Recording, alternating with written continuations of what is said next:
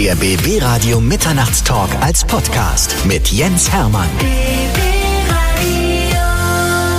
Ich freue mich sehr, dass sie endlich mal ein bisschen Zeit gefunden hat, bei uns vorbeizuschauen und mit mir ausführlich ihre Geschichte zu erzählen. Susan Sideropoulos ist bei mir. Ich freue mich. Ja, ich freue mich auch. Aufregend hier. Vornweg gleich zwei schöne Geschichten. Geschichte eins: du kamst in unser Funkhaus und wurdest sofort darauf angesprochen, dass du weite Teile eines Lebens einer jungen Frau begleitet hast, als du damals noch bei GZSZ warst, ne? Ja, ich liebe es. Tatsächlich ist es wirklich immer wieder schön zu hören und in so strahlende Gesichter zu gucken von Menschen, die, ja, die man so eine ganze Generation überlang geprägt hat. Das muss man ja auch irgendwie erstmal schaffen. Und wirst sofort darauf angesprochen. Alle Kollegen, das ist doch Susan Sideropoulos. Ja, das ist sie. In echt, live und in Farbe. Du hattest gar nicht gesagt, dass du sie heute einlädst. Überraschung. Überraschung, genau.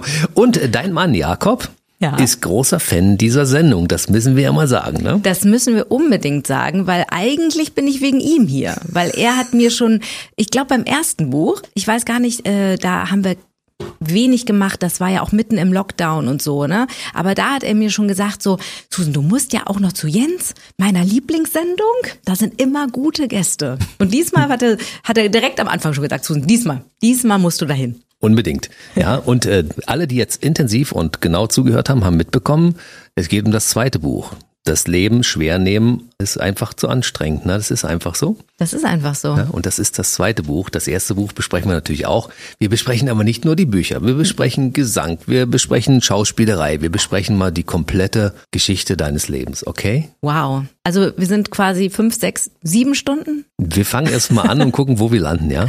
Okay. Also wir beginnen am 14. Oktober 1980 in Hamburg. Ja. Da bist du zur Welt gekommen. Und nicht nur das. Am 14.10. um 14.10 Uhr. 14? Nein. Ja. Echt? Ja. Das ist ja witzig. Oder? Allerdings, also es war ein Kaiserschnitt, aber es war nicht geplant. Aber es ist doch spektakulär. Was aus dieser kleinen Susan geworden ist. Eine berühmte Schauspielerin, Schriftstellerin, Coachin. Ist Coachin überhaupt das richtige Wort für weiblichen Coach? Gute Frage.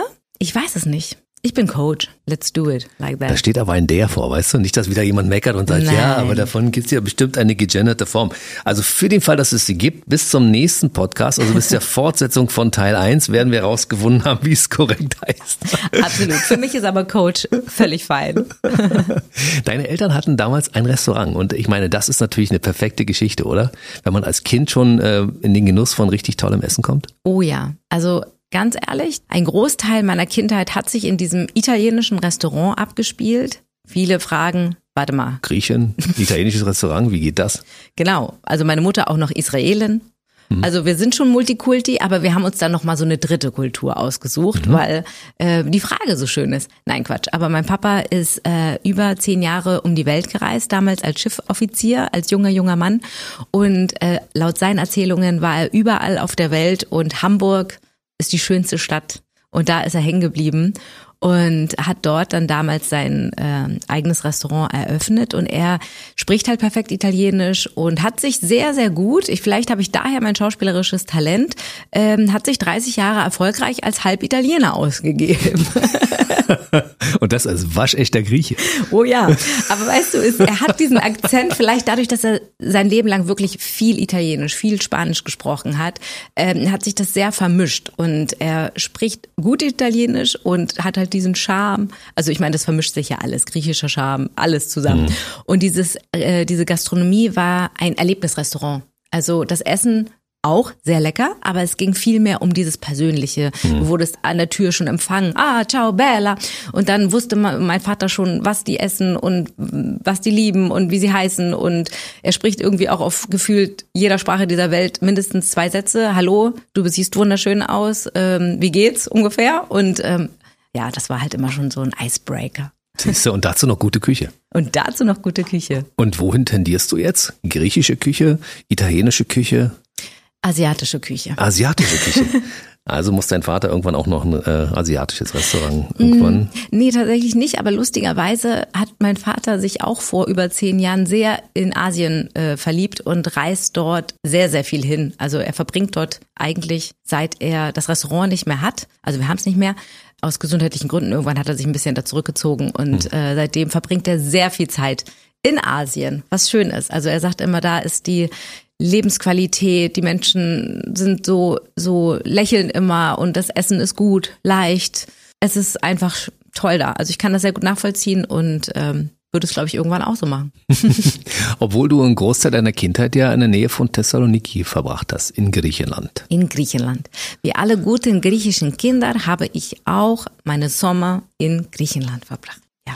Sprichst du eigentlich? Bitte frag mich diese Frage nicht. Doch, ich möchte es gern wissen, weil ihr seid ja alle so Sprachtalente in eurer Familie, ne? mhm. ne? Der Papa, der alle Sprachen spricht mhm. und, und du sprichst ja und auch. Und die Tochter, die nur Englisch spricht. nur, Deutsch. nur Englisch und Deutsch ist aber gut. Ja, immerhin. Ich muss zugeben, ich bin nicht so ein Sprachentalent. Also ich kann gut imitieren. Mhm. Wenn du mir jetzt sagst, was vorgibst, ne, kann ich das ak relativ akzentfrei ähm, wiederholen. Mhm. Aber ich bin nicht so, dass ich mir das, also ich, ich habe da eine Hemmung auch. Also ich konnte Griechisch, bis ich sechs, sieben war, bis ich in die Schule gekommen bin. Mhm. Ziemlich gut. Und dann habe ich es verlernt, weil wenn nicht beide Eltern zu Hause die gleiche Sprache sprechen, also jetzt meine Eltern haben ja beide eine unterschiedliche Fremdsprache gehabt und haben gemeinsam Deutsch gesprochen. Das heißt, leider nicht. Aber um mal einen kleinen Exkurs zu machen, äh, in der Comedy bist du sehr zu Hause. Das heißt, du kannst sofort auch das griechische Kind wie gerade eben imitieren, wenn es gewünscht ist. Wenn es gewünscht ist, könnte ich doch imitieren. Aber ich muss auch dazu geben, also es ist Halbwissen. Also es ist jetzt nicht perfektionierte Akzente. Mhm. Leider. Nein, aber ich habe mich da auch nie so reingehängt. Also, aber ich, ich habe Spaß an Comedy tatsächlich. Ich liebe alles, was schräg, lustig ist. Ich habe damals eine Sketch-Comedy gemacht mit Caroline Kibikus, hm. schon ein paar Tage her. Ähm, aber das war eines der Projekte, an denen ich wirklich am meisten Freude ha hatte. Ja, weil ich finde schon sehr, sehr cool, ja. Kann ich mir gut vorstellen. Verstehst du Griechisch, wenn die sich unterhalten? Verstehen, ja, aber jetzt so, weißt du, wenn du so jeden dritten drittes Wort so verstehst, verstehst mhm. Zusammenhänge. Aber mhm. jetzt, ich könnte jetzt keinen Film verfolgen oder sowas, ne? Mhm. Aber wenn jetzt so, hallo, wie geht's? Was willst du essen? Setz dich dahin, ähm, was ist mit dem und dem? So, ja, Smalltalk. Du warst früher als, als kleines Mädchen auch schon so ein bisschen entertainisch unterwegs, ja, und hast die Leute besungen, bespaßt, bequatscht und so, ja? Absolut. Also in mir schlummerte schon immer ein, eine Rampensau. Was man sich so vorstellen kann, dass immer, wenn mehr als drei Menschen äh, bei uns zu Hause zu Besuch war, habe ich was aufgeführt. Was denn? Ob sie wollten oder nicht. Also ich habe gesungen, äh, irgendwas Lustiges erzählt, eine Moderation gemacht, äh, mich selber im besten Fall angekündigt, dann noch was aufgeführt mhm. und mich auch wieder abmoderiert. Oder wir haben auch Radiosendungen tatsächlich aufgenommen, ne, cool. mit unserem Kassettenrekorder. Dann haben wir da ganze Sendungen gemacht, äh, dann später halt mit der großen Videokamera haben wir uns selber gefilmt, die wir dann irgendwelche ähm, ja, da war ich schon was älter, ne? Da war ich schon 16 vielleicht, ne, dann so Viva-Sendungen imitiert. Das waren dann auch meine ersten Bewerbungsvideos und so. Aber als Kleinkind tatsächlich äh, hatte ich immer das Gefühl, ich mache ein Programm irgendwie. Und das hat mir auch immer sehr, sehr, sehr viel Freude gemacht. Ich wollte auch das unbedingt singen, tanzen, schauspielern. Und mein Vater hat immer alle vollgequasselt im Restaurant, weil wir hatten tatsächlich viele Gäste aus, ja, so aus der Fernsehbranche auch. Also 50 Prozent Fußball, 50 Prozent Fernsehen. Mhm. Und ähm, ja, da hingen dann die ganzen Autogrammkarten und da war ja alles, was so in Hamburg damals aufgezeichnet wurde, ne, auch äh, Nachrichten und RTL und keine Ahnung. Und immer wenn irgendjemand reinkam, hat mein Vater gesagt, meine Tochter, die möchte auch unbedingt Sängerin werden, Schauspielerin. Kannst du die nicht irgendwie irgendwo? Hat er mich immer versucht zu vermitteln. Und wer von den Kontakten oder welcher von den Kontakten hat funktioniert am Ende? Tatsächlich habe ich gute Kontakte. Ich hatte dann meine erste, ich sage mal in Anführungsstrichen, Musikmanagerin. Äh, mhm. kennengelernt, als ich noch dachte, ich will Musik machen, dann habe ich so ein bisschen Background äh, und Tan Background tanzen. Das war damals die Managerin, äh, witzigerweise, ich plaudere mal aus dem Nähkästchen, von äh, Jasmin Wagner, mhm. Blümchen, Blümchen ja. ja, auch aus Hamburg und ähm, dann haben wir zusammen da manchmal irgendwo im Background lustig rumgedanced oder so. Und sie hat dann ja richtig Musikkarriere gemacht. Ich fand das immer mega cool. Und ähm, dann habe ich meine Musical-Ausbildung mit 16 aber gestartet und mit 19 war ich fertig, bin dann auch schon zu Castings gegangen und habe dann auch im Restaurant durch einen Schauspielkollegen, witzigerweise Ken Duken war es damals, mhm. äh, der war Gast bei uns und der hat dann zu, den habe ich kennengelernt, so mit 19 oder so und dann hat er gesagt, Susan, du brauchst jetzt eine richtig ordentliche Schauspieleragentur. Und da hat er mir eine Empfehlung gegeben und bei dieser Agentur bin ich bis heute. Und wie viele Leute haben zwischendurch schon gesagt, ich kannte damals seinen Vater, der hat doch dieses wunderbare italienische Restaurant in Hamburg gehabt. Also definitiv, egal auf welcher Veranstaltung ich in Hamburg bin, begegne ich immer Menschen, die sagen, Mensch, wir vermissen den Piero, den Bürgermeister von Eppendorf, so haben sie ihn immer genannt. ähm, das Restaurant, wir haben dort Weihnachten gefeiert und Silvester und da war überhaupt das ganze Jahr Silvester, weil die Deko, die hing da das ganze Jahr und ähm, Mareile Höppner, die haben da ihre Anfänge quasi noch damals in Hamburg gemacht. Zum Beispiel solche Kollegen, ne, die dann sagen so, oh, das war so schön damals. Aber auch Musiker und also viele. Und das ist schön, weil da ist so eine ganz andere Verbindung noch. Mhm. So, die Fernsehmoderatoren könnte ich mir bei dir auch gut vorstellen, ne? wie Mareile Höppner zum Beispiel irgendwelche Magazine moderieren, das könnte ich mir bei dir gut vorstellen. Ja, ich habe ja auch immer viel moderiert. Also eigentlich genauso viel wie Schauspielerei war Moderation immer präsent in meinem Leben. Also gerade in den Anfang 2000ern, parallel zu GZSZ, gab es ja noch die ganzen Musikshows. Ja, the Dome, Top of the Pops. Top of the Pops, äh, Bravo Super Show. Also gefühlt war ich da hm. jedes Wochenende in irgendeiner Musiksendung, habe da entweder co-moderiert oder es komplett moderiert. Eher mit Publikum. Ich glaube, das liegt mir schon ein Ticken mehr. Also heute bin ich schon erwachsen und ähm, da kann ich mir auch durchaus eine Magazinsendung vorstellen. Aber damals, muss ich ganz ehrlich zugeben, da habe ich das schon sehr geliebt. Großes Publikum mhm. und anheizen und so ein bisschen Live-Charakter. Das ist schon, das reizt mich, glaube ich, bin auch ganz gut in dieser Spontanität oder am roten Teppich moderieren, Interviews. Also viel spontan.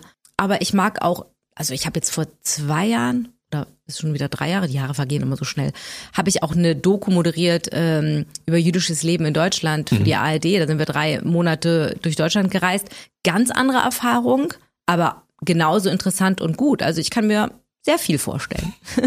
Ein großes, breites Spektrum. Ein Riesentuschkasten mit vielen Farben. 96 bis 99 war die Musical-Ausbildung an der Stage School Dance and Drama Hamburg. Gab es für dich irgendwann mal einen anderen Berufswunsch, außer dem, dass du irgendwas in der Unterhaltung machst? Auf gar keinen Fall.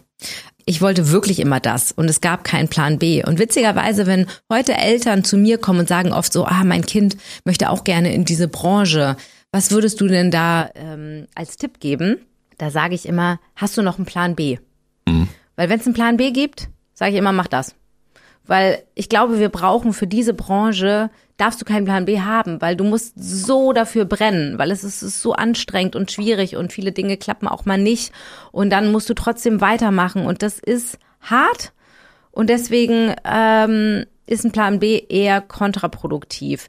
Ich hatte einen sehr kleinen Plan B, ich sag mal so einen zehnprozentigen, äh, um meine Eltern zu überzeugen, dass ich kein Abitur mache. Und das war, ähm, ich werde Erzieherin, weil ich auch wirklich gerne mit Kindern arbeite und mir das durchaus auch wirklich vorstellen konnte. Mhm. Aber ich habe gesagt, ich mache die Musical-Ausbildung, dann will ich ein Jahr Zeit haben, um es zu probieren, wie weit ich komme. Dann bin ich immer noch erst 20. Und habe gesagt, wenn das alles nicht klappt, dann mache ich noch mal eine Ausbildung als Erzieherin und dann wird's halt eine andere, geht's halt eine andere Richtung. Deshalb sind deine drei Männer bei dir zu Hause so gut erzogen, weil du einfach dieses Talent auch mitbringst, ja? Also ganz ehrlich, ne, ich als einzige Frau in diesem Männerhaushalt. Hast den Laden im Griff. Ich versuche es. Hast du im Griff. Ja. Ja, besteht den alle. Hast du eine Umfrage gestartet? ja, ich habe eine Umfrage gestartet. Ah ja, okay. Wie macht das Susan Sideropoulos zu Hause? Ist das alles äh, so, wie es sein soll? Ja, die Männer spuren alle. Das ist ordentlich aufgeräumt. Mhm, ja, alle ja. hören darauf, was die Mama sagt. Alle hören auf mein Kommando. Schön wär's. Nee, ich sag mal so, bis die so klein und süß und sechs Jahre alt waren, haben wir schön immer so Prinzessinnenfilme geguckt und da war alles noch, die Welt ist schön. Jetzt habe ich zwei Teenager im Haus. Ist schon eine andere Nummer, ne? Aber auch schön. Irgendwann hast du deine beiden Leibwächter, weißt du, die dann auf Mama aufpassen. Genau, genau. Da war es alles so schön rosa, rosa-rotes Glück, ja, deshalb. Ja, genau. Zu der Zeit war noch alles in Ordnung, als die noch so klein waren. Und dann haben die sich über Nacht verwandelt, von den kleinen Prinzen zu Scheusalen, wow. Monstern und weiß ich. So mit so frechen Antworten und so, naja, der normale Wahnsinn einfach, ne? Aber das Lustige ist doch auch, dass wir uns dann wiederfinden in so den gleichen Sätzen, die unsere Eltern zu uns gesagt haben. Dann mhm. bin ich manchmal sehr erschrocken. Dann denke ich so, wow, ich sag das. Ich dachte immer, ich wäre so cool. ist das eigentlich, wenn man Kind von so einer Promi-Mutter ist, die auf der Straße ja sofort erkannt wird, dass auch Kinder dann sagen, Mensch, Mama, ey, man kann mit dir nirgendwo hingehen, alle erkennen dich, alle quatschen dich an, alle wollen sofort ein Selfie mit dir, ist ja furchtbar. Es geht. Also ich sag mal, die richtig krasse Zeit, ne? Also wo man wirklich keine drei Schritte gehen konnte, da waren meine Kinder noch gar nicht auf der Welt. Ne? Das war ja so die präsente GZSZ-Zeit. Auch so die Zeit ohne Social Media. Die war ja auch noch mal wilder. Ne? Weil die Leute, wenn die dann jemanden auf der Straße gesehen haben, dann haben sie ja wirklich gedacht, boah, Alien, ne? Also es war so unwirklich. Man hatte ja gar keinen, gar keinen Zugriff zu seinen Stars, außer Zeitungsartikel oder mal einen Beitrag im Fernsehen oder im Radio. Aber ist kein, kein Vergleich zu heute. Heute folgst du allen auf Schritt und Tritt und es ist gefühlt nicht mehr so ganz besonders. Ne? Und dann gibt's ja auch noch so viele neue ähm, Märkte, Influencer, Social Media Stars, so, ne? Das ist ja nochmal viel, viel breiter geworden. Damals, wow, ganz anders. Habe ich sehr genossen, gebe ich ganz ehrlich zu, weil ich da auch ein bisschen die Fronten gewechselt habe von Fan sein zu selber in der Öffentlichkeit stehen. Deswegen kann ich das bis heute, glaube ich, anders genießen weil ich weiß, wie die Menschen sich fühlen, was das für sie bedeutet, dass das so also da kriege ich immer Gänsehaut, weil ich das so schön finde, weil ich, ja, ich das auch erlebt habe und das hat meinen mein Tag, meine Woche, meine Jahre verschönert, dass ich dann daraus gezerrt habe und gesagt habe, so, ah, es war so besonders, ja, diesen Menschen zu sehen. Und ähm, ja, dann kamen meine Kinder, dann war ich ein bisschen ja auch nicht mehr ganz so präsent. Klar, immer noch. Bis die aber dann so alt wurden, dass sie es wirklich realisieren, dass da was passiert. Das ist ja jetzt. Also jetzt seit drei Jahren, vier Jahren, ne, dass die verstehen, ach so, du bist im Fernsehen und deswegen mhm. sprechen Menschen dich an. Und ich glaube, heimlich finden sie es ganz cool, aber in der Öffentlichkeit sagen die dann schon immer so, äh, es war komisch und irgendwie peinlich und ähm, ja, es ist so ein bisschen zwiegespalten, wie es alles ist in der Pubertät. Ne? Mhm. Ich weiß nicht, ob es was anderes wäre, wenn ich in, in einem Format wäre, was so voll hip wäre, ja. Hip, ja, also was heißt hip?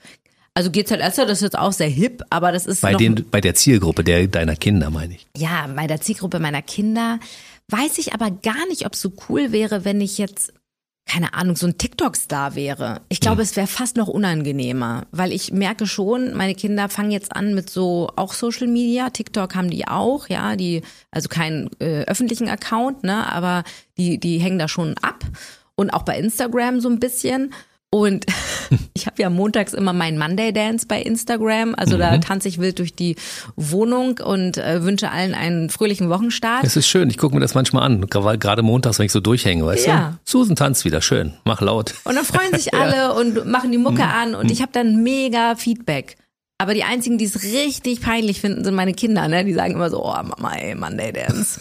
Und die sagen aber auch lustigerweise, dass die, deren Freunde das voll cool finden. Mhm. Aber vielleicht ist das, kommt das alles zusammen. Weißt du, das ist so irgendwie schräg, dass das so die eigene Mutter ist, ne? Und die sagen dann immer so, oh, du musst aufhören mit dem Monday Dance. Und dann nimmst du auch noch immer so Oldschool-Lieder.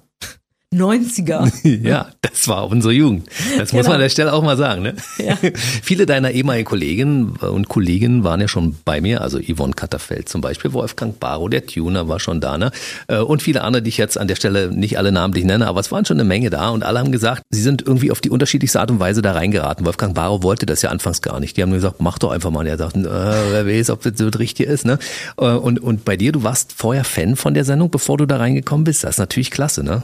Genau, ich war halt eh Musik, Fernsehfan, GZSZ-Fan, klar. Und dann hatte ich dieses Casting und das ist schon krass. Dann ist man da auch in diesem Studio und denkt so, wow. Ne? Und dann kam irgendwie der Anruf, ich habe diese Rolle bekommen. Verena Koch. Verena Koch. Und es war damals noch eine Gastrolle. Es war jetzt nicht direkt eine Hauptrolle, es war eine Gastrolle für drei Monate. Und beim Casting hatte ich noch erzählt, dass ich eine Fernbeziehung habe mit Berlin und ich kam aus Hamburg damals und wir waren schon sechs Jahre auf Fernbeziehung. Und ich habe gesagt, ich will unbedingt nach Berlin ziehen. Und ich werde nie vergessen, wie die Casterin dann bei mir anrief und nicht sagte, du hast die Rolle, sondern dir gesagt, du darfst jetzt erstmal zu deinem Freund nach Berlin ziehen. Und ich so, oh, krass. Und weiß ich noch genau, ich bin durch die Wohnung gesprungen, habe meine ganzen Freundinnen angerufen, weil alle das so krass fanden, ja. Weil es ist eben nicht einfach nur eine Rolle, es ist das ganze Paket. Es ist ja schon irgendwie life-changing. Hm. Es ist so, von jetzt auf gleich bist du irgendwie auch bekannt. Das war mir nicht bewusst, wie schnell das geht, aber das war dann so. Ne? Sobald es on screen ist, ist dein Leben nicht mehr so, wie es davor war. Und das war schon Krass, aber cool. Du bist du ja viele Jahre, also über ein Jahrzehnt hier jeden Tag quasi am BB-Radio Funkhaus vorbeigefahren. Wie ist das heute für dich, wenn du jetzt heute wieder an der ehemaligen Stelle deines Wirkens bist? Ja, ist äh, schön. Also ähm, das Set äh, ist hier um die Ecke und ich bin ja quasi jetzt nach elf Jahren nochmal bei GZSZ und das war auch krass da nochmal zurückzukommen, obwohl es ja eigentlich geschichtlich erstmal gar nicht möglich war. Okay, dann gab es unser Spin-off. Das war erfolgreich, dann gab es einen zweiten Teil vom Spin-off und die Konsequenz des zweiten Teils war dann, alle wünschen sich, dass ihr zusammen da zurück zu GZSZ kommt. Das haben wir möglich gemacht. Mit dem Leon. Mit dem Leon. Mhm. Und das ist schon irre. Und dann auch wirklich wieder diese Strecke zu fahren und das Gefühl so, das habe ich zehn Jahre gemacht. Das ist irgendwie schon ja so ein zweites Zuhause hier in Potsdam rausfahren und irgendwie dieses Gefühl auch wieder krass. Man kennt diesen Weg im Schlaf, ne? Und dann sind wir hier Nachbarn quasi. Das ist schon krass. Also ich habe ja, ich habe nicht nicht alle Folgen gesehen, aber ich habe gelegentlich auch mal mitgeschaut, weißt du. Und äh, zu der Zeit, als du gerade auf dem Höhepunkt deiner Karriere warst damals, und dann sagte irgendjemand zu mir, Susan ist tot. Da was? Verena. In dem Augenblick war es aber so, du weißt ja, also die Charaktere sind doch irgendwann fließend, weißt du, da wird also aus dem Soapstar Verena wird dann auf einmal die Susan. Und auf einmal ist Susan tot. Ich sag, was? Nein, die ist Verkehrsunfall und was? Es ist aber nur eine Serie. Ja, aber die ist auf einmal nicht mehr da. Vor allen Dingen hat's ja, es wusste bei dir keiner, dass du aufhörst, ne? Also du bist quasi in der Folge gestorben und warst dann weg. Ja. Das ist krass, oder? Das war ein großer Knall. Also ich bin ja hochschwanger gewesen in dem mhm. Moment. Ähm, ich war erstmal schwanger, habe mein erstes Kind in der Serie auch ein Kind bekommen und äh, bin ausgestiegen. Der Plan war, nach vier Monaten kam ich zurück, bin ich auch zurückgekommen und war dann aber zwei Monate später wieder schwanger. Und Wie geht das denn? Es war so, hä? Wie? Hä? Okay. Da los. Ähm, ja, also quasi nach sechs Monaten war ich wieder schwanger und ähm, dann war klar, ich muss aussteigen. Also mit zwei so kleinen Kindern. Und es war für mich auch wieder so ein Zeichen, ja. Also weil ähm, mein erstes Kind zu bekommen war nicht so einfach. Darüber habe ich auch in meinem ersten Buch geschrieben. Fehlgeburten etc. Genau. Mhm. Und wir wussten irgendwie, wir hätten schon gern zwei. Und dann haben wir nach dem ersten irgendwie gesagt, so, ach komm, wir lassen jetzt irgendwie den lieben Gott entscheiden. Ne? Ähm, Wenn es jetzt wieder so eine komplizierte Angelegenheit ist, wir fangen jetzt gar nicht erst an hier wieder mit Verhütung und so. Aber dass es dann so schnell passiert, haben wir nicht äh, damit gerechnet. Und deswegen sagen wir immer, unser erstes Kind ist das Wunder und das zweite ist das Geschenk. Und ähm, da waren wir sehr glücklich oder sind sehr glücklich. Aber für mich war irgendwie auch so ein Kapitel zu Ende, zehn Jahre, ich war 30 und ich dachte so, hm, ich glaube, das schreit nach Neustart. Ich gehe jetzt.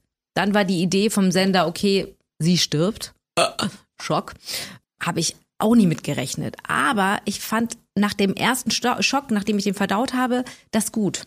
Weil ich glaube, nur deshalb ist alles so gekommen, wie es heute ist, weißt du, dass die Leute auf der Straße immer noch so auf mich reagieren, ist, weil man in denen so was ganz Emotionales ausgelöst hat, ja. Mhm. Also bis heute ist die meiste Reaktion, oh mein Gott, das war für mich der traurigste Fernsehmoment, ja. Ich weiß noch, wie heute, wie ich da gesessen habe und geweint habe und mein Mann oder meine Mutter oder meine Bruder, Schwester gesagt hat so, das ist nur ein Film, ja, das ist doch nicht real und für mich ist die Welt zusammengebrochen. Und ich kann das total nachvollziehen, wenn so Fernsehfiguren, mit denen man so viel Zeit verbracht hat, dann plötzlich nicht mehr da sind. Das ist wie ein Familienmitglied. Mhm. Und ich glaube, wäre Verena damals ins Auto gestiegen und hätte gesagt, tschüss. Das hätte nicht diese Wirkung gehabt. Niemals. Aber hätte dir die Möglichkeit gegeben, vielleicht vorher wieder zurückzukommen. In der Retrospektive betrachtet, war das damals ein Fehler, dass du gesagt hast, okay, ich lasse mich mal aus der Serie rausschreiben und kümmere mich mal um die Kinder. Ansonsten mhm. hättest du unter Umständen ja bis zum Jahr 2023 die Verena weiterspielen können. Das ist oder bis korrekt. zum 2030 oder so. Nein, also erstmal fängt es damit an, dass ich grundsätzlich nie was bereue, weil Entscheidungen äh, sind immer nur so richtig, wie sie in dem Moment sind. Ne? Mhm. Also wir wissen nie, ob es Ne, aber es führt uns immer irgendwo hin und das ist auch gut so. Mhm. Und ich habe es damals aus dem Herzen entschieden und glaube auch daran, dass das eine gute und richtige Entscheidung war, weil ich nur deshalb so viele andere Sachen machen konnte, ohne Ende verschiedene ähm, Filmprojekte, Fernsehprojekte, äh, Moderation, super viel mich ausprobieren durfte, das wäre gar nicht möglich gewesen mit nur GZSZ dann. Und ich glaube, es war ein guter Zeitpunkt, um zu gehen. Und vielleicht war es auch gut, dass da keine Tür war zum Zurückgehen. Manchmal hilft es einem dann auch, aus seiner Komfortzone rauszukommen und wirklich Neues zu wagen. Es gibt so Serien, die ich gerne gucke. da stirbt ja manchmal einer der Akteure und ich denke, naja, wahrscheinlich haben sie das nur inszeniert. Und dann kommt auf einmal, wie bei The Blacklist zum Beispiel, kommt dann mein Lieblingscharakter, kommt dann auf einmal wieder und ich denke, okay, alles klar, war doch nicht tot. Das haben wahrscheinlich viele Fans auch gehofft, ne? dass das nur inszeniert war und dass sie das nicht gezeigt haben, dass sie dich quasi um die Ecke wieder zusammengepflegt haben. Äh, ja, klar, wurde, ich meine, die, das war meine meistgestellte Frage. Kommst du mal wieder zurück zu GZSZ und schade, dass es nicht geht und hm, hm, hm, hm. Aber ja klar, Verena Koch war einfach eine echt coole Figur. Mhm. Ich meine, aus dem Grund habe ich sie auch zehn Jahre wahnsinnig gerne gespielt. Die war dankbar, witzig, also hatte halt wahnsinnig tolle Züge.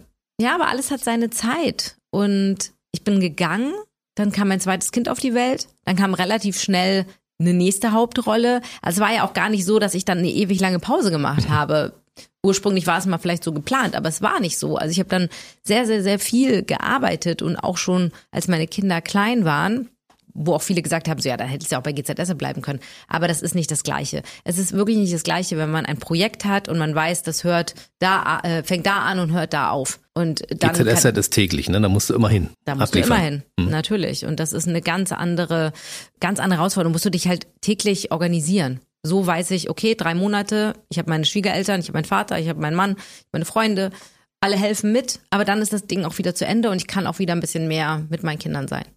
Inwieweit hast du damals auf deinen Seriennamen Verena gehört? Weil manchmal ist es ja einfach so fließend, ja, dass gar keiner mehr sagt Susan, sondern einfach Verena.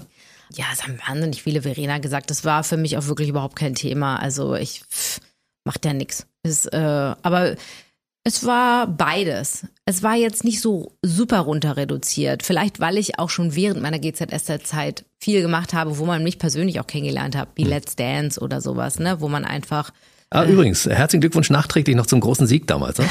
Das war toll. Danke.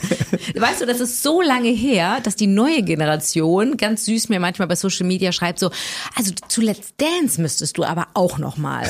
Da so, war ich schon, ich habe das auch gewonnen. Genau. Was ist denn mit euch nicht in Ordnung? Ja, die sind einfach zu jung. Mhm. Mhm. Aber könntest du ja nochmal antreten. Dann wärst du der erste Star, der das Ding zweimal gewinnt. Weißt du? Wäre doch schön. Wow, nee, Christian ist ja auch noch da, ne? Christian Polanz ist, ist ja noch der. Da. Ja, also insofern könntest du vielleicht mit ihm. Hättest du Bock? Uh, ich, äh, ähm, also Bock hätte ich, weil es echt eine tolle Zeit war, aber ich glaube, ich kann da nicht mehr mithalten, ganz ehrlich, was ich glaub da doch. abgeht. Ey, du tanzt jeden, jeden Montag, bei, das sehe ich doch, was da bei dir auf, dem, deinem Instagram los ist. Ja, das reicht.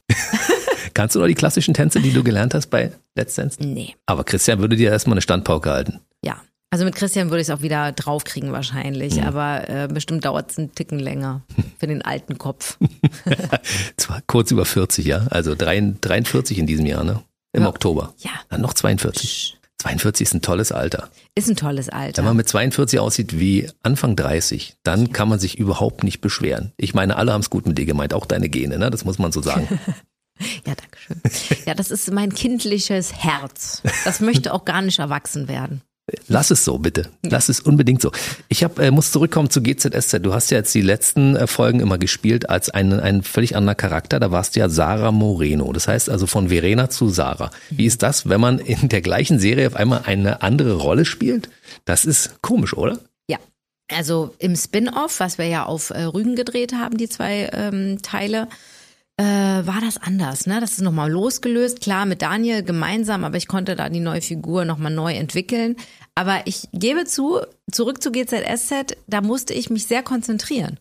Also weil das Umfeld und dann weiß ich noch, wir hatten eine Szene, und da war Sarah sehr so aufgeregt und hat sich so gefreut äh, und hat so einen Tag geplant. Und ich habe die Szene geprobt und Daniel guckte mich nur an und sagte so. Nicht Verena. Das war jetzt wirklich Verena, genau. Und ich so, oh Mann, aber das war auch so Verena-like geschrieben, ne? So, ja, und dann gehen wir dahin und dann gucken wir uns noch das an. Und ich so, okay, warte mal, äh, die muss ich ganz anders anlegen. Und dann, äh, das hm, ist schon anspruchsvoll. Daniel Felo war übrigens noch nicht hier. Oha, Was ja. ich an dieser Stelle mal anmerken möchte. Ich rufe ihn an nachher. Ich ja? sage ihm, er kommt nochmal, er kommt bestimmt gerne vorbei. Vor allem hat er so eine tolle Stimme. Nicht wahr? Ja.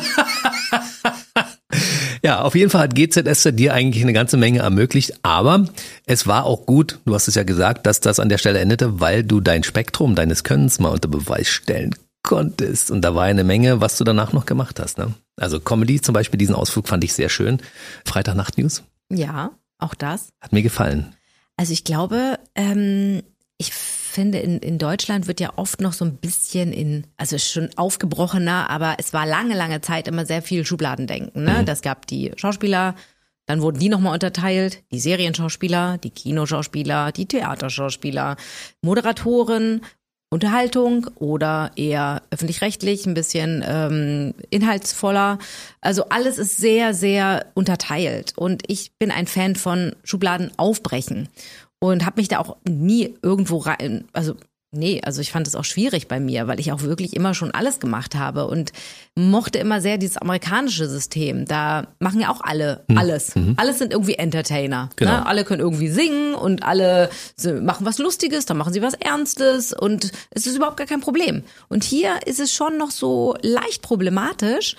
Vielleicht sind die Menschen da noch ein bisschen überfordert. Ich weiß nicht, woran es liegt, ja. Aber ich finde, das ist doch eine was Schönes. Also ich finde, es ist überhaupt nicht so, dass man dann den Menschen da in dem einfach weniger ernst nehmen könnte. Also ich, ich behaupte jetzt, ich kann durchaus äh, Comedy machen und gleichzeitig eben eine eine Doku äh, drehen. Natürlich. Und ich kann auch bei Masked Singer singen und dann kann ich am Abend auch in einer Talkshow sitzen und über äh, Antisemitismus sprechen. Also ich meine, warum nicht? Ja, also es ist ja auch irgendwie alles ich und äh, jetzt schreibe ich äh, Bücher und ich finde, es ist ja das Schöne. Also wir sollten alles machen, was wir lieben. Mhm.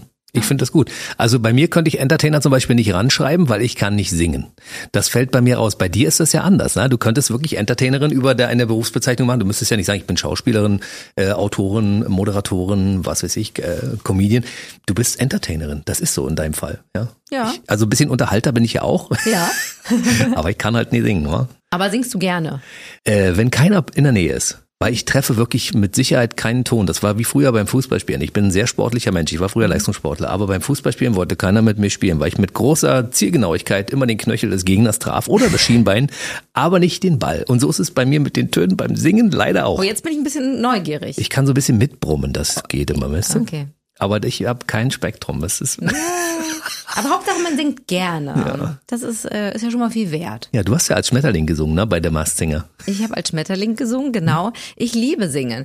Also äh, Musik spielt einfach in meinem Leben schon immer eine große Rolle. Also ich höre viel Musik, äh, sehr, sehr viel Musik. Äh, bei uns Du moderierst Musik. ich moderiere Musik, ich ähm, brauche Musik. Also Musik ist für mich pure Emotion. Also wenn ich im Auto sitze und Radio höre und dann kommt so ein Song und dann ist man plötzlich in so einer anderen Zeit.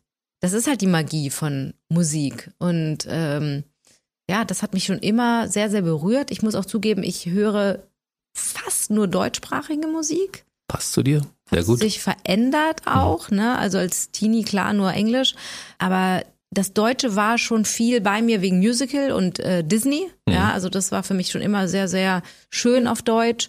Und ähm, ich mag tatsächlich fast alle Musikgenren. Ja, also ich würde jetzt bis auf vielleicht Heavy Metal und so krassen Techno. Ja, das ist jetzt nichts, wo keiner singt. Ja, Aber komm, so ein Rockding bei dir, Avril Lavigne, könnte ich mir bei dir gut ja, vorstellen. Rock ist, liebe ich. Ja. Aber Heavy Metal ist, unterscheide ich jetzt nochmal. Okay. Nee, Rock, also ich habe meine 90er, halt Bon Jovi, Aerosmith, Mhm. äh, Guns N' Roses, ja, das war so meine Liebling, diese richtig geilen Rockballaden, ja, Mhm. da, da schmelze ich bis heute weg. Meat Love, keine Ahnung, ja, Hammer. Kennst du It's My Life, die Unplugged-Version von Bon Jovi? Jovi? Ist das schon.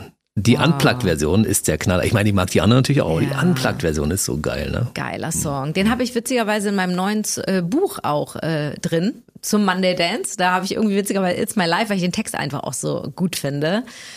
Und es berührt mich, also Deutsch berührt mich nochmal anders und ich freue mich, dass heute so viel deutschsprachiger, ähm, ja, deutschsprachiges unterwegs ist. Finde ich super. Weißt du, was ich schön finde? Ich habe gerade durch unser Studiofenster geguckt und habe gesehen, dass die Marianne Neumann da ist. Marianne Neumann, Berge kennt man ja, ne? Also hm, die ist jetzt nicht mehr bei Berge, aber sie ist trotzdem natürlich musikalisch unterwegs und sie macht mit dir gemeinsam Dinge und sie ist heute in unserem Schwestersender sozusagen zu Gast und ist hier gerade vor dem Fenster vorbeimarschiert. Eigentlich, wenn sie gerade hier ist, ihr macht doch mal zusammen Musik, oder? Wir machen jetzt ganz neu zusammen Musik. Na, das hat siehste. sich äh, witzigerweise durch eine tolle Geschichte auch ergeben, weil ich war sehr lange Berge-Fan und ähm, habe die immer unter meine meine Buchpostings drunter gelegt bei Rosarotes Glück, mhm. weil die haben auch einen Song gehabt, der heißt äh, oder haben einen Song, der heißt Glück. Mhm. Und ähm, ja, irgendwann kamen wir dann in Kontakt. Das ist das Schöne an Social Media, da passiert es manchmal so. Und dann war ich beim Konzert, dann haben wir uns kennengelernt und äh, auch im Kontakt geblieben. Dann ähm, war ich vor, äh, mitten in meinem Buchprozess, zweites Buch, und eines Tages saß ich da und dachte, ey, warum gibt's eigentlich nicht so einen echten Soundtrack zum Buch? Wie geil ist das denn? Ich will ein Lied zu meinem Buch und habe sofort an Marianne gedacht, habe sie angerufen und meinte, Marianne, entweder denkst du, ich bin total bekloppt oder du sagst, geil, das machen wir. Und es war zeitgleich, dass sie Berge aufgelöst haben und Marianne Neumann jetzt als Solokünstlerin unterwegs ist und es passte alles perfekt zusammen und sie gerade ihr Album rausbringt und ähm, wir so, ey komm, wir gehen zusammen ins Studio, wir schreiben einen Song zusammen und der genau das macht, ähm, was ich gerade gesagt habe, dass du emotional dich mit dem Thema verbindest. Und ich habe gedacht, so wow, das, das will ich auch. Ich möchte, dass die Leute äh, diesen Song hören und den fühlen und sagen, ah, ja, das ist die Message von, von dem Buch, ja. Das Leben schwer annehmen ist einfach zu anstrengend. Das will ich mal fühlen. Wie fühlt sich dieser, dieser Satz eigentlich an, gesungen? Und dann Jetzt gibt's unseren Song. Weißt du was? Ich hole Marianne mal rein. Okay. Und dann, äh, du kannst ganz kurz deine Stimmbänder ölen. Ich hole sie ganz kurz hier rein und äh, ich glaube, sie, sie wird mit dir wahrscheinlich ganz kurz eine Strophe singen, oder? Ich denke schon. Ja? Ja. Gut. Hat sie eine ähm, Gitarre dabei, bestimmt? Ja, na klar. Okay. Hat sie eine Gitarre dabei. Marianne, kommst kurz rein? Ja, ich freue mich, dass ich kurz vorbeisneaken darf. hey. Ja, wie cool. Singen wir? Auf jeden Fall. Lass loslegen. One, two, one, two, three. Hey, ich verrate dir was und bitte sag es weiter. Hast du Spaß? Geht alles so viel leichter. Hab nur Mut denn keiner ist wie du. Oh, oh, oh, oh, alles gut, ich nehm dich an die Hand, nur damit du checkst, dass du es selber kannst, ohne Tränen und Stress, denn du bist längst perfekt. Du, du, du, du, du, du, du, du, du, du, du, du, du, du, du, Hey, Dankeschön. Ich mache mich wieder los. Alles klar. Voll schön. Viel Spaß noch. Ja, danke schön. Meine Güte, ey. ich, ich liebe so eine Dinge, die so spontan entstehen, weißt du? Einfach so kurz ins Studio swipen und dann mal kurz hier äh, abliefern. Oder? Besser geht's nicht. Ja, Aber du hast dich toll. gar nicht großartig warm gesungen. Das war einfach, du hast das, das geht einfach los, ja? Das geht einfach los, ja. Also wie, wie mit uns beiden, das passt auch einfach so gut, hm. als hätte es so sein müssen. Hm. Yvonne Katterwelt zum Beispiel hat ja damals Deutsch gesungen, mhm. ja. Die Bohlen-Songs, die ich persönlich auch, ich darf das eigentlich, das ist so ein Guilty Pleasure, weißt du, darf man nicht dazu stehen, darf man, das Doch. ist eigentlich ein bisschen peinlich, sondern Nein. Für dich schiebe ich die, die Wolken, Wolken weiter. weiter. weißt du, wenn man das als Mann sagt, sagen die alle, schwul. Nein. Aber und auch find, wenn. Oder auch wenn, ja. ja. Aber sofort, du wirst sofort in eine Schublade. Da sind wir ja. wieder beim Schubladendenken geschoben. Mhm. Ich fand den Song toll. Ich mag es aber auch, wenn sie Englisch singt. Das letzte Album war ja, da hat sie sich so ein bisschen verwirklicht. War kommerziell nicht so erfolgreich, aber ich fand's toll. Ich auch. Und ich mag ja auch, ich mag ja auch Schlager. Also ich mag, gehört zum Beispiel auch zu einer Kategorie, äh, die ich mag. Also Echt? die fühle ich, ja. Du könntest Schlager singen, ja? So richtig nee, fett, so Ballermann-Zeug? Also nee, ich will es nicht singen, aber ich äh, höre Hören. das mhm. schon mal. Also ich finde einfach, das ist so, ich weiß nicht, das, also es muss zur Stimmung passen, aber wenn man auf irgendeiner witzigen Party ist und dann kommen irgendwie, äh, keine Ahnung, er gehört zu mir oder so, das kann ich voll abfeiern. Also mhm. das ist äh, cool. Ja, Partymuck ist dein Ding. Ich weiß ja, I'm so excited habe ich ja bei dir auch bei The Masked Singer, ne, zum Beispiel. Ja, toll, toll. Also alles, was Lebensfreude äh, ausstrahlt, ist bei mir definitiv an der richtigen Adresse. Du warst du ja damals äh, viele Jahre auch Moderatorin von diesen verschiedenen Formaten, The Dome und äh, Top of the Pops und so. Und früher hast du diese ganzen Künstler ja alle angehimmelt und auf einmal hast du sie angesagt. Wow. Was, was macht das mit einem jungen Menschen? Eine ganze Menge. Also bei mir war es sehr stark ähm, die Kelly Family. Hm. Also ich war ein ganz großer Fan. Also zwischen meinem 13. und 15. Lebensjahr da habe ich nichts anderes getan, als äh, Kelly Family hinterher zu reisen, Alben zu kaufen, Lieder auswendig zu lernen. Ich war auf 32 Konzerten. Was? Ja. Ich habe vor Hallen übernachtet, ich habe mich in, in, in Hotels eingebucht, wir saßen da. Ach so, absurde Geschichten, weißt du, so geschminkt an der Bar und so getan, als wären wir hier so Hotelgäste, so ganz lustig. Ja. Und das später noch bei, äh, bei Take That und dann haben wir immer nur Englisch gesprochen und so getan, als wären wir irgendwelche Reporterinnen, also völlig absurd, weil wir waren ja Kinder, ja. Hm. Aber wir, wir haben uns das selber voll geglaubt und dachten, das glaubt uns jeder. Und ähm, sehr, sehr lustige Geschichten. Und bei der Kelly Family war das sehr, sehr, sehr stark eben. Und ähm, zehn Jahre später, äh, mit 25 so ungefähr, habe ich dann das erste Mal Top of the Pops äh, alleine moderiert. Und mein erster Gast in meiner ersten Sendung war Paddy Kelly als Solokünstler. und ich saß nur ähm, äh, im Line-up, als ich das bekommen habe per E-Mail. Und ich war so, oh mein Gott, wie lustig ist das denn? Und meine ganzen Mädels so, wow, krass. Ich meine, da war ich jetzt kein Kelly Family Fan mehr, ne? aber ich meine, das muss man ja auch erstmal mal begreifen. Und dann kam er und dann stand er da, weiß ich noch wie heute, mit seinem Manager und ich erzählte dann, also erstmal kam er zu mir und meinte so, ach, du bist ja von GZSZ. Und ich nur so, hm, der kennt mich, wie lustig ist das denn? Und dann habe ich ihm meine ganze Story erzählt und der stand mit offenem Mund da und meinte nur so, ist jetzt nicht dein Ernst. Und ich habe noch Fotos, habe ich rausgeholt mit ihm, ne, wo ich 15 bin. Und er hat sich kaputt gelacht und ich sag so, ich wollte dich früher mal heiraten. Und er so, warum willst du mich denn jetzt nicht mehr heiraten? Und ich so, ja, jetzt bin ich schon verheiratet. Du, ich habe Michael Patrick Kelly eine ähnliche Geschichte erzählt, weil ich habe damals ihn auf dem Berliner Weihnachtsmarkt gesehen, als er noch ganz klein war. Da stand er mit mit Ja. äh, David's Song, glaube ich, auf der Bühne und hat äh, gesungen.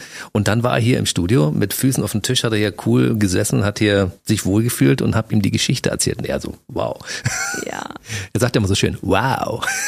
Ja, die Straßenkonzerte. Ja, also toll. das ist, wenn ich heute Kelly Family höre, das ist wirklich, da passiert in meinem Körper krasse Sachen. Also ich spüre das überall. Ich bin dann sofort wieder vier, 14, ja, in dieser Lebensphase. Und das ist so schön. Also ähm, ja, da haben sich auf jeden Fall meine Welten gedreht. Und da, das war so ein Aha-Moment von vielen, ne, wo ich verstanden habe, so, okay, wow, ich bin jetzt auch irgendwie, ich gehöre da jetzt auch dazu, zu dieser Welt. Schön. Und du hast die, diese Welt bereichert durch ganz viele verschiedene schöne Sachen. Also Alarm für Cobra 11 hast du mal mitgespielt. Äh, Dann gab es die Neuauflage der Traumhochzeit. Ich war damals großer Fan von Linda de Mol. Ja. Linda de Mol. Und du äh, warst diejenige, die es dann quasi in der Neuauflage moderiert hat. Mit äh, Jahre zusammen, ne? Genau. Ja, super cool. Also das war für mich auch ein Moment, wo ich gedacht habe, so krass, jeden Samstagabend meiner Mutter früher die Traumhochzeit geguckt. Das war so part of, ja, so richtiges Ritual, ne? Das und die Mini-Playback-Show damals natürlich. Und dann gibt's eine Neuauflage und dann wird man gefragt dafür. Das war auch so krass. Ja, Das war auch eine perfekte Besetzung mit dir, muss ich sagen. ja, das hat auch wirklich sehr, sehr viel Spaß gemacht. Leider wurde es nicht fortgesetzt. Ähm, ja, das sind immer Gründe und äh, Dinge, die man im Nachgang nie versteht, weil es wirklich eine tolle Sendung, die haben es super, super gemacht. Es war auch gut er- erfolgreich, ne? Das hat ja eine gute Quote gehabt sogar. Ja, aber das war so ein bisschen in dieser Zeit, wo sich das mit diesen ganzen Quoten auch verändert hat. Ne? Also da wurden noch Quoten erwartet, die, die es nicht mehr gab. Ja, und jetzt, zwei Jahre später, drei Jahre später, fünf Jahre später ist man schlauer. Da weiß man, aha, diese Quoten gab es gar nicht mehr. Ja, die hatten da, keine Ahnung, über 20 Prozent gehofft, gab es aber ab dem Moment nie wieder, Ja, so zu ungefähr. große Breite an Fernsehsendern überhaupt und so, ne? Und so ein großes Ja. Überangebot in allen verschiedenen äh, Sparten dort und Kanälen, ne? Ganz genau. Also das gab es einfach nicht mehr. Aber naja, also man hat's gemacht und ich weiß es zu schätzen, dass es mal da war. Aber ich glaube, traurig warst du bei Mila auf Sat 1, weil da gab es nur zehn Folgen davon und das hätte durchaus, wenn der Sender sich getraut hätte, weitergehen können. Und du hast, glaube ich, auch sehr viel Herzblut in diese Serie investiert, ne? Ganz genau. Also das war für mich der größte, würde ich jetzt mal sagen, beruflicher Tiefschlag meiner bisherigen Karriere, weil Mila war eine Serie, es war eine tägliche Serie, die sollte ein ganzes Jahr lang laufen. Und äh, ich habe nie bessere Bücher gelesen, cooleren Cast. Also es war alles perfekt. Wir haben darauf hingearbeitet über fast zwei Jahre. Ne? Also ich war da in diesem Prozess sehr lange involviert schon. Und nicht nur diese zwei Jahre, ich würde eher sagen, ich habe da eigentlich meine ganze Laufbahn drauf hingearbeitet, ohne zu wissen, dass es irgendwann kommt. Aber weißt du, es ist so ein Projekt, wo du sagst so, oh, das, das ist es, ja, das ist so mein Traum. Alles stimmt. Und ähm, dann lief es und nein, es war nicht so erfolgreich tatsächlich. Ähm, Und das ist auch der Grund gewesen, warum sie es dann so schnell aus dem Programm rausgenommen haben. Was allerdings trotzdem keiner nachvollziehen konnte, weil Serien müssen sich Man muss Dingen auch etablieren. Zeit geben. Man muss Zeit Ja. geben. Die Leute haben gar nicht verstanden, dass es da war, da war es auch schon wieder weg. Und das war für mich so eine harte Konsequenz, ähm, die ich gar nicht so schnell verarbeiten konnte. Das war wirklich so wie so eine Seifenblase, die so und dann, weißt du, die Leute sprechen dich dann immer wieder drauf an und sagen, wo ist denn die Serie? Und du hast doch gesagt, du spielst in so einer Serie. Und man denkt ja, man kann irgendwann einsteigen, wie es so ist bei täglichen Serien. Kannst ja auch nach drei Monaten noch einsteigen. Aber die war einfach dann weg. Und dann ist es ja unwiderruflich. Kannst ja nicht wieder zurückholen. Und ähm, der Rest der Folgen, die wir schon gedreht hatten, wurde dann versendet bei Six und das war unfassbar schmerzhaft, so schmerzhaft tatsächlich, dass ich über die nächsten Jahre, die dann folgten, immer mehr in so ein bisschen in so ein tiefes Loch reingefallen bin, wo ich nach vier Jahren war der Tiefpunkt erreicht, wo ich gemerkt habe, so okay, nee, so kann es nicht weitergehen. Und ähm, Dann kam Jakob und hat gesagt, liebe Frau, ja, jetzt komm mal, jetzt aufstehen Ja. und was an deinem Leben verändern. weiter geht's hier. Ja, genau. Er hat gesagt, ähm, weil ich habe immer auf, auf irgendwas vom Außen gewartet. Der erlösende Anruf, der Mensch, der kommt und sagt, hier ist das alles wieder zurück. Und ich war wahnsinnig im Widerstand. Und wenn du im Widerstand bist für, bei Dingen, die nicht mehr anders kommen können, kann sich auch nichts Neues entstehen. Deine ganze Energie geht drauf, dich dagegen zu wehren. Du kannst nichts loslassen, wenn du es nicht erstmal angenommen hast. Das sind alles Prozesse und Gedanken, die ich gar nicht kannte. Ja, also ich habe mich mit solchen Sachen nie befasst. Ich war einfach in meinem ähm, ich saß da drin in meinem Selbstmitleid und habe einfach gedacht, das Leben hat mich bestraft und alle sind gemein und diese Branche ist eh scheiße und ähm, ich habe mir so viel Mühe gegeben und das ist alles so, so, so hätte es nicht sein sollen. Und es war vieles gar nicht schlecht. Ja, viele gute Dinge sind immer noch passiert, aber ich habe sie nicht mehr gesehen. Und das passiert vielen von uns in ganz unterschiedlichen Lebenslagen, ob im Privatleben, im beruflichen Leben, überall. Und das sind Kernthemen, mit denen wir uns früher oder später befassen werden. Die einen müssen ein bisschen älter werden, um dahin zu kommen, aber das sind so Grundfragen wie, warum bin ich hier? Was macht mich eigentlich glücklich? Woran halte ich fest? Sind es Dinge, die mich eigentlich die ganze Zeit runterziehen? Ähm, die, ähm, es geht um Themen wie Loslassen, es geht um Annehmen, es geht um Kontrolle. Was im Leben können wir eigentlich kontrollieren? Und macht es so viel Sinn, an so vielen Dingen festzuhalten? Ab welchem Punkt sollte ich ins Vertrauen gehen? Ja, und all diese Sachen haben mich dann zur persönlichen Weiterentwicklung äh, geführt, was eigentlich am Ende mein Leben so viel besser gemacht hat, ja, und ich heute auch in meinem Beruf wieder mein ganzes Potenzial leben kann, was, weil es hat mich total blockiert, ja, weil ich irgendwann vergessen habe, für was habe ich mich eigentlich ursprünglich mal entschieden, in diesen Beruf zu gehen. Das war nicht um anderen zu gefallen. Ja, wir sind Entertainer, wir wollen schon Menschen erreichen und wir wollen auch Applaus. Das wäre vollkommen gelogen, wenn ich sage, ich mache diesen ganzen Quatsch für mich alleine, dann bleibe ich in meinem Wohnzimmer und mache das für mich alleine. Nein, wir wollen Menschen begeistern. Aber wir müssen irgendwann auch verstehen, dass wir die anderen nicht ähm, beeinflussen können. Ja, und wir müssen ab irgendeinem Moment loslassen. Man muss diese Arbeit noch aus einem anderen Grund machen, weil sie uns einfach erfüllt und glücklich macht. Und ich bin so froh, dass ich da irgendwann hingekommen bin und eben dann ein ganzes Buch darüber geschrieben habe. Eben mein erstes. Weißt du, was das Erstaunliche ist, dass ich konnte das gerade sehen. Den Augenblick, als du gesagt hast, ich war so traurig, weil mein Leben da so einen Tiefpunkt hatte.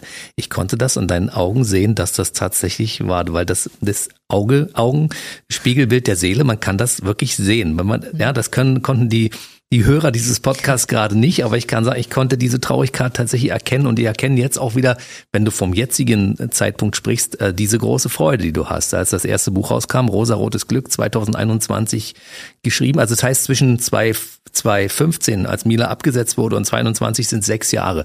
In der Zeit ist ja eine ganze Menge passiert, ne?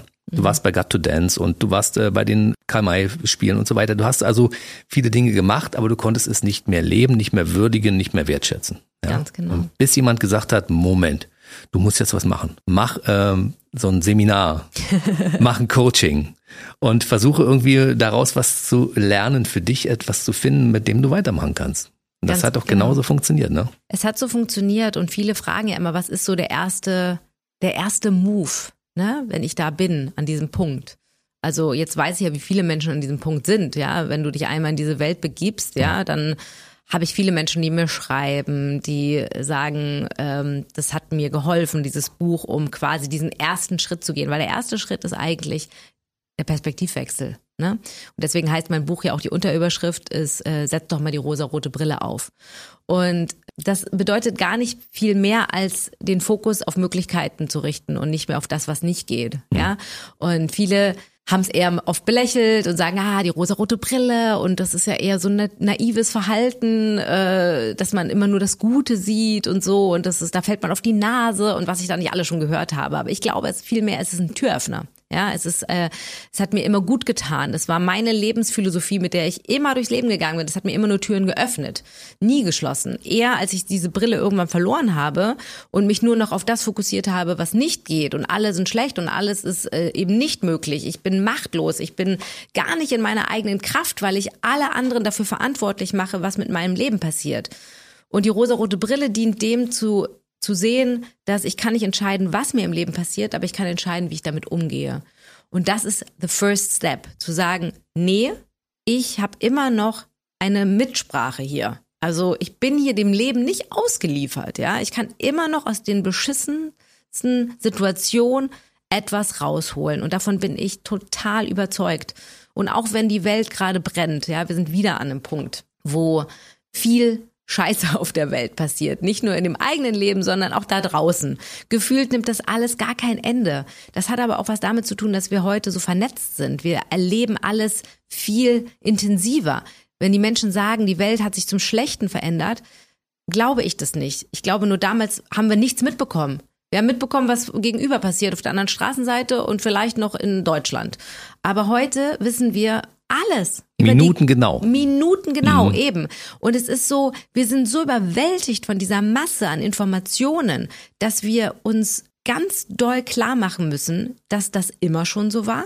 Krieg war immer schon da. Ich glaube, es gibt keine Sekunde unseres Lebens, die wir auf dieser Welt sind, wo nicht immer irgendwo Krieg war. Aber es war ein Stück weg und es hat uns nicht direkt betroffen wie jetzt, ne? Richtig. Es hat uns aber auch die Dinge, die uns jetzt auch nicht wirklich echt betreffen, also jetzt mal ganz ehrlich, das hört sich so ganz gemein an, aber wenn in der Türkei ein Erdbeben ist, ja, betrifft es mich jetzt, wie ich hier sitze mit dir, nicht. Es betrifft mich, weil ich Mitgefühl habe mhm. und weil ich ein Mensch mit Herz bin und ich möchte am liebsten alle Kinder da adoptieren und am liebsten möchte ich hinfahren und selber mithelfen. Natürlich. Keine Frage. Aber es ist. Hat keine Auswirkung auf unser Leben direkt hier. Genau. Genau. Ja. Und, und das ist etwas, worüber wir uns bewusst machen müssen. Und gleichzeitig müssen wir uns bewusst machen, dass in derselben Sekunde die schönsten Dinge passieren. Immer, immer, immer, immer, immer. Und es auch nie anders sein wird. Und wir müssen, im neuen Buch habe ich ähm, mein Lieblingskapitel, das endet damit, mein Buch tatsächlich, ich nehme was vorweg.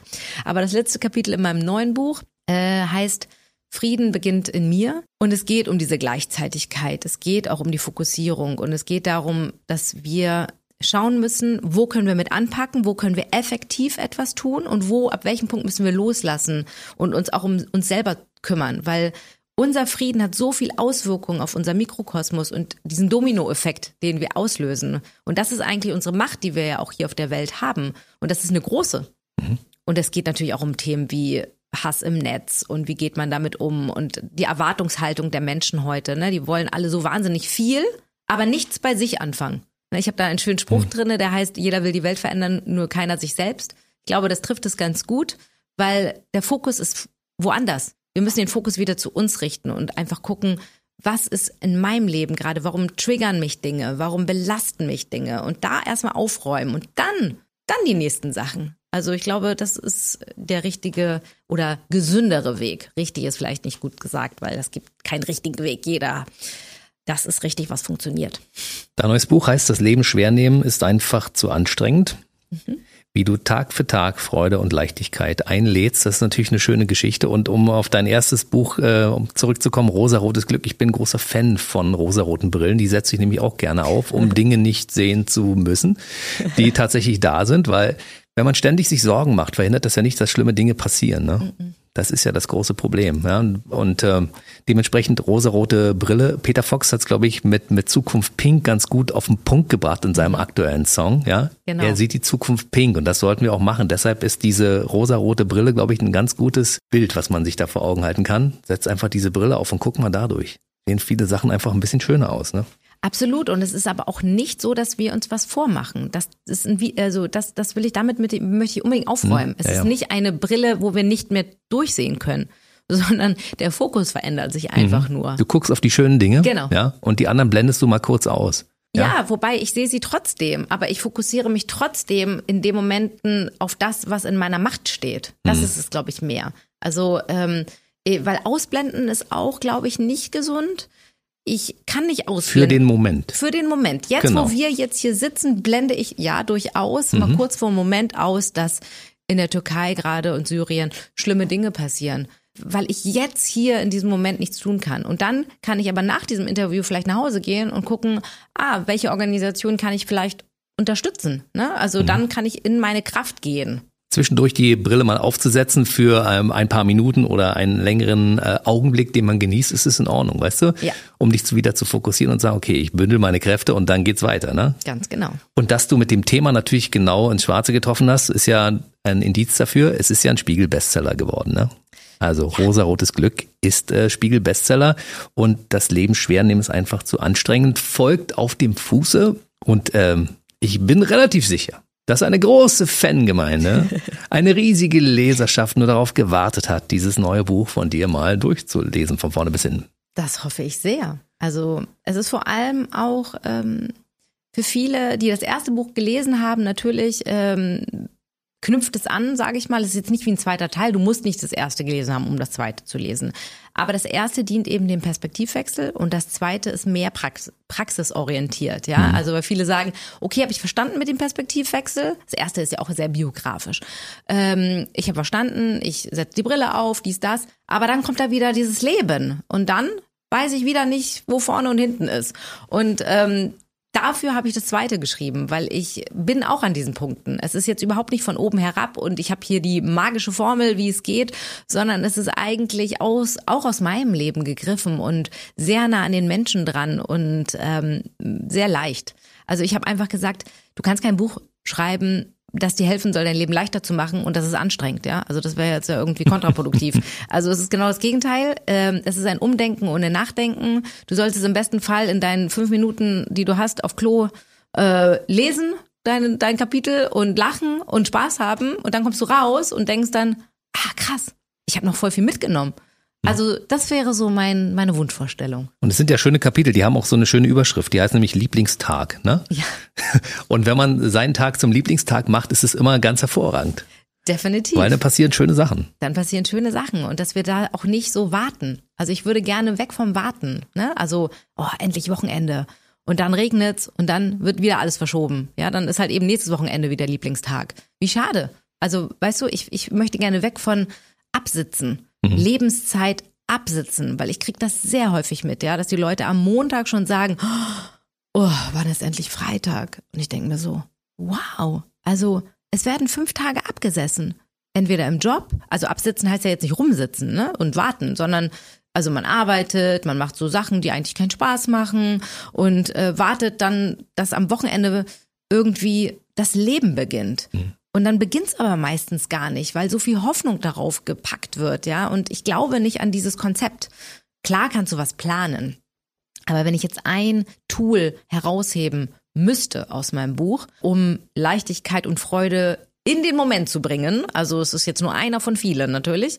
Aber ähm, weil ich das oft gefragt werde, dann sage ich immer, mehr Weil-Aufgaben als Um-Zu-Aufgaben in den Tag einfügen. Und das bedeutet so viel wie Um-Zu-Aufgaben, mit denen sind wir 90 Prozent beschäftigt. Das sind immer Aufgaben, die in der Zukunft etwas also du glaubst, da passiert was Gutes, ja? Ich äh, koche jetzt, um dann gut zu essen. Ich mache jetzt Sport, um irgendwie irgendwann abzunehmen. Ich lese jetzt ganz viele schlaue Bücher, um irgendwann schlau zu werden. Ich mache Dinge, ich räume jetzt die Wohnung auf, äh, damit es dann schön alles aussieht. Ja, das sind auch Dinge, die müssen gemacht werden, mit Sicherheit, ja? Steuererklärung, spaßbefreites Zeug muss irgendwann auch gemacht werden, ja? Aber zwischen diesen Dingen müssen Inseln geschaffen werden. Ultra dringend, ja, und die dürfen nicht aufgeschoben werden, weil um zu Aufgaben zu viele da sind und die wichtiger sind. Und die sind nicht wichtiger. Sich immer wieder zur Frage zu stellen, wie wichtig ist es wirklich gerade? Also wie wichtig ist es jetzt, die Küche aufzuräumen? Kann ich das nicht morgen machen? Ja, es stört mich, wenn da der, die Teller alle stehen, aber es killt mich nicht. Hm. So also, eine Weilaufgabe zwischendurch ist schön, wenn man sagt, ich möchte jetzt das Buch lesen, weil ich darauf Bock habe. Ja, Mann ich will jetzt meine Freundin anrufen, weil ich will jetzt ein bisschen lachen. Ich will jetzt kurz 20 Minuten meine Sitcom gucken, weil ich einfach jetzt den Kopf ausschalten möchte, ja? Und da, da nichts passiert. Das ist das Spannende. Die Leute denken immer, oh, da bricht alles zusammen. Ja, aber es passiert gar nichts. Weißt du, der Vorteil von uns beiden ist ja, also von mir natürlich ganz besonders, ich liebe ja meinen Job, weißt du? Ja. Und ich habe nie den Punkt, dass ich sage, ich arbeite jetzt in Richtung Wochenende, weil hier ist Montag bis Sonntag ja, es ist immer irgendwie was los, weißt du? Und so soll es auch sein. Ich möchte, dass in meinem Leben etwas los ist. Und zwar etwas, was mir Spaß macht. Mein Job, Radio, weißt du, das ist geil. Das ist geil. Aber ich glaube, klar, wir sind da privilegiert und ich glaube, die Menschen sollten sich auch fragen, mache ich wirklich was? Äh, was habe ich mir hier ausgesucht? Ne? Also das sind Fragen, wo manche sagen, ah, das sind so privilegierte Fragen, ja. Also wenn ich jetzt, wenn es nicht um Geld gehen würde, was würdest du dann arbeiten, ja? Aber ich glaube, es ist wichtig, dass wir uns diese Frage stellen, weil auch wenn wir vielleicht nicht von jetzt auf gleich den Job ändern können, können wir gucken, wo sind unsere Wertvorstellungen, wo sind die Dinge, die wir in unser Leben haben wollen, wie können wir die noch integrieren im Job, in der Freizeit, einfach mehr Zeit mit diesen Dingen füllen und den Job oder diese Dinge, die gemacht werden müssen, ob das jetzt die paar Stunden im Büro sind oder der Haushalt, habe ich ganz viele Tools da, da im Buch drin, wie wir da eben trotzdem noch Inseln schaffen können. Ja, also wie können wir die Lebzeit und die Zeit, die Sowieso. Ich meine, wir haben Montag bis Freitag, wenn es gut läuft, ne? Also es ist ja auch wieder ein Perspektivwechsel. Ja, ja. Sich nicht ärgern darüber, dass ich morgen aufstehen muss, sondern sich freuen, dass ich es kann. Ja, weil wenn du dann eine Grippe hast am nächsten Morgen, dann sieht die Welt wieder anders aus. Dann weißt du, oh Gott, eigentlich geht's mir gut. Ich muss zwar vielleicht zur Arbeit, aber oh, also tauschen möchte ich jetzt auch nicht, ja? Also der Perspektivwechsel zu sagen, ey, ich ich habe Tage.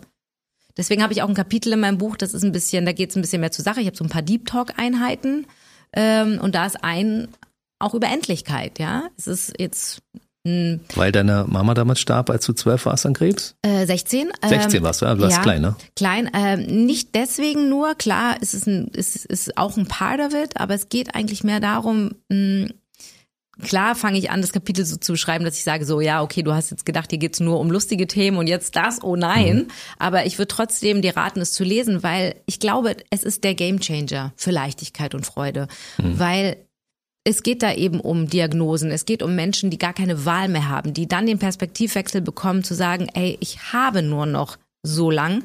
Wie nutze ich die Zeit? Und weil wir uns aber mit diesem Thema, weil wir das immer wegschieben, warten wir. Wir warten permanent, dass unser Leben beginnt. Und irgendwann ist es vorbei. Und ich würde die Menschen gerne ermutigen, heute nochmal drauf zu schauen und zu sagen, so, warte mal, ich will nicht mehr auf Freitag warten. Was mache ich heute mit diesem Tag? Ja, wie äh, ein Eis essen, um Block laufen, Enten füttern, keine, also jetzt irgendwas. Endlich mal wieder ins Kino gehen. Also alles, was man ständig aufschiebt. Und es muss ja auch nicht immer alles Geld kosten. Es gibt einfach wahnsinnig viele Dinge, die kosten nichts und sind trotzdem unbezahlbar. Zeit mit den Kindern verbringen. Ja, man schiebt es ständig auf und dann, ich sag's euch einfach an dieser Stelle, dann sind die irgendwann groß und dann wollen die keine Zeit mehr mit dir verbringen. Und dann musst du denen hinterherlaufen. Das ist schrecklich. Das ist so. Du, und ganz ehrlich, wenn du irgendwann, sagen wir mal, ich hatte so eine Fälle schon, also hat jemand eine schwere Diagnose bekommen und wusste, er hat dann irgendwo nur eine, eine bestimmte Zeit zu leben, dann sagt er sich, ich habe früher meine Arbeit verabscheut. Ich habe es einfach nur gemacht, wie gerne würde ich jetzt wieder einfach nur arbeiten, so wie früher, weißt du? Dann wird man sich dessen bewusst, was man mal hatte. Ja. Und man muss das auch wirklich genießen und äh, genießt einfach den Tag, ja. Genieß einfach den Tag. Heute ist der erste Tag vom Rest seines Lebens, das ist so. So ist es. Und ja, wir haben alle unsere schwierigen Zeiten. Weil auch, auch ein Satz, den ich oft höre, ja, aus deiner Perspektive ist es ja auch leicht, das Leben leicht zu Ja, nehmen. du warst auch in so einem Loch drin zwischendurch, ne? Ich war in meinem Loch drin und ich habe auch meine Alltagshürden. Also ich bin ja auch eine Mama von zwei Kindern und ich habe auch meine schlaflosen Nächte und kranke Kinder zu Hause, einen kranken Papa zu Hause. Das sind die normalen Themen. Und nur weil ich jetzt irgendwie in dieser glitzernden und Glamour-Welt lebe, heißt nicht, dass meine Alltagsprobleme weniger schwierig sind. Das finde ich immer ganz spannend, ja, wenn man dann so also Vergleiche sind sowieso der Untergang, ja, davon sollten wir uns verabschieden. Und klar gibt's immer Menschen, die haben es etwas leichter und es gibt immer Menschen, die, die haben es schwerer. Aber ich finde es immer spannend, sich diese Menschen auch mal anzugucken. Weil es ist ja immer nur, du siehst ja immer nur die Spitze des Eisberges, ja. So, ist es bei der Person wirklich leichter oder nimmt die Person das Leben einfach leichter? Oft ist es so. Nimm's leicht. Nimm's leicht. Das ist auch eine schöne Überschrift. Mhm. Einfach ein bisschen leichter nehmen. Ja, man, wenn man sich immer nur beschwert, muss man sich nicht wundern, dass es alles schwer ist. Es gibt ja so Leute, die haben so dieses Bild, weißt du, du hast einen, Rollen, äh, einen runden großen Stein und den rollst du den Berg hoch. Ja, dann Perspektive ändern und den Stein runterrollen. Macht vieles leichter, ne? Ah, ja, genau. Aber du bist ja mittlerweile ausgebildeter Coach, ja. Mhm. Äh, gibst dein Wissen auch weiter. Ja, allerdings, also bisher nur in meinen Büchern. Also Aber ich gebe noch irgendwann keine füllst du Coachings. auch große, große Hallen Hallen? und holst dir die Leute dann und sagst, so Leute, jetzt hört ihr mal das Susan Sideropoulos Prinzip. Ja, vielleicht. Also noch ist es tatsächlich nicht angedacht, ähm, aber ich lasse mich ja gerne vom Leben überraschen. Vielleicht führt es mich irgendwann tatsächlich noch dahin. Ja. Jetzt kommt erstmal der zweite Bestseller. Yay. Und, und dann gibt's große Rollenanfragen, stehst du irgendwo auf einer Theaterbühne, spielst du wieder irgendwas, wirst du irgendwelche Shows moderieren. Ich weiß es nicht. Das ist ja das Verrückte an unserer Branche. Es ist immer alles möglich oder nichts. Und das meiste ergibt sich tatsächlich relativ spontan. Also jetzt mein erstes halbe Jahr ist hier sehr ausgefüllt eben mit GZSZ, mit dem Buch, mit dem Song, mit Privatleben. Und, äh, Und du bist auch noch Botschafterin für, für die Arche zum Beispiel und für alle möglichen anderen karitativen Einrichtungen, ne? Auch das versuche ich irgendwie noch in meinen Alltag ähm, zu packen. Natürlich, dass man immer guckt, wie kann man noch ein bisschen mehr machen. Ja, und die zweite Jahreshälfte ist tatsächlich noch gar nicht so präzise. Da sind ein, zwei, drei Sachen, weiß ich noch nicht, ob ich die machen möchte, ehrlich gesagt. Da bin ich noch so ein bisschen am, weißt du, mein Kopf ist noch nicht frei genug. Ich muss erstmal, glaube ich, diese ganze Zeit mit dem Buch jetzt erstmal kurz erleben, weil auch das habe ich mir vorgenommen, dass ich mehr in dem Moment auch das lebe, weil genau das hat mir nicht gut getan in den letzten Jahren, weil genau das habe ich immer gemacht. Ja, ist ja jetzt alles cool, aber was kommt denn danach? Ja, Erstmal ein bisschen genießen auch, ne? erstmal ein bisschen genießen und auch wirklich verstehen, ach krass, ich habe dieses Buch wirklich zu Ende geschrieben und das ist jetzt wirklich da. Und jetzt erstmal gucken, wie, wie reagieren die Leute? Was macht das mit denen? Was macht das mit mir? Was ergibt sich daraus wieder für neue Sachen? Und auch ein bisschen mehr reagieren. Also das ist so ein bisschen mein Learning, weil ich bin ein wahnsinnig, äh, ich bin so eine Duracell-Batterie und äh, ich bin nur am Initiieren. Ja, machen, machen, machen, machen, machen. Und eigentlich ohne Pause am liebsten, ne? Aber ich möchte eigentlich gerne mehr reagieren, weil ich glaube, dass das ein bisschen gesünder ist für mich. Also ähm, Für alle. Ja, so ein bisschen mehr ein Mittelmaß finden. Ja, Daran arbeite ich schon seit Jahren. Es gelingt ja. mir ähm, semi. ja Aber ich versuche doch, das zu genießen. Ich genieße zum Beispiel auch Gespräche wie mit dir am heutigen Tag sehr, muss ich ganz ehrlich sagen. In der Zeit kann ich nichts anderes machen. Da höre ich einfach nur zu und denke, ach, schön ist es. toll, oder? Schön oh, ist es. toll. Ja, guter Job. Ja, das ist wirklich ein, das ist der schönste Job, den man überhaupt haben kann, neben deinem. Das kann ich mir vorstellen. Ja, immer wieder neue Menschen, neue inspirierende Dinge hören. Cool. Das ist toll. Und jetzt äh, empfehle ich an dieser Stelle nochmal, das Leben schwer nehmen ist einfach viel zu anstrengend. Deshalb das Buch unbedingt lesen, ja, sich ein paar gute Ratschläge fürs Leben daraus ziehen. Dir wünsche ich natürlich weiterhin viel Erfolg. Und Dankeschön. wir haben heute natürlich nur in Auszügen dein Leben so ein bisschen besprechen können. Gute Stunde haben wir rum. Das schreit aber verdammt nach einem zweiten Teil. Und ich glaube, auch dein Mann als großer Fan dieser Sendung wird natürlich sagen, äh, du hast ja das und das gar nicht erzählt, ne? Ja, ich habe so wenig von ihm erzählt. Normalerweise beim ersten Buch war das ein bisschen mehr Running Gag, ja, weil da habe ich den Satz immer drin, Jakob sagt immer. Und dadurch ist er ja sehr, ähm, sage ich mal, sehr präsent geworden. Und alle haben immer gesagt, ich will auch so einen Jakob zu Hause. Ne? Und ähm, ja, der Jakob ist auch spannend. Vielleicht kommen wir das nächste Mal einfach zu zweit zu Das dir. ist eine gute Idee. Jakob, bist hiermit eingeladen? Oh, da freut er sich. Sehr spannend auch, ja. Ich meine, ihr seid schon so lange eine tolle Einheit, wie ich finde. Weiter so, ne? Dankeschön. Ja, er ist auch eine große Inspiration, ne, für alles. Auf jeden Fall. Er ist eine große Inspiration. Er ist letztes Jahr den Jakobsweg gelaufen. Ach, den Jakobsweg läuft man als Jakob. Ja, der Jakob ist den Jakobsweg. Ja, Ist auch ein guter Buchtitel eigentlich, Ja. ne? Ähm, müsste man nochmal drüber nachdenken. Aber ja, da hat er auch ähm, tolle Sachen erlebt und ähm, ja, wir sind immer auf der Suche nach neuen, tollen Dingen, die wir erleben dürfen. Jakob sagt immer, du musst in die Sendung vom Jens, liebe Susan, ja? Und du Genau. hast auf ihn gehört, das ist in Ordnung, deshalb warst du heute hier. Ich freue mich sehr, dass du da warst und äh, Teil zwei ist verabredet damit, ja? Unbedingt. Gibt's was Neues in deinem Leben? Erfahrt es hier an. zuerst, unbedingt. ich wünsche für den Rest des Jahres 2023 viel Erfolg für alles, was du machst und äh, viel Zeit auch die Dinge zu genießen, die du dir erarbeitet hast. Dankeschön, wünsche ich dir auch. Tschüss. Der BB Radio Mitternachtstalk. Jede Nacht ab 0 Uhr. Und jeden Freitag der neueste Podcast.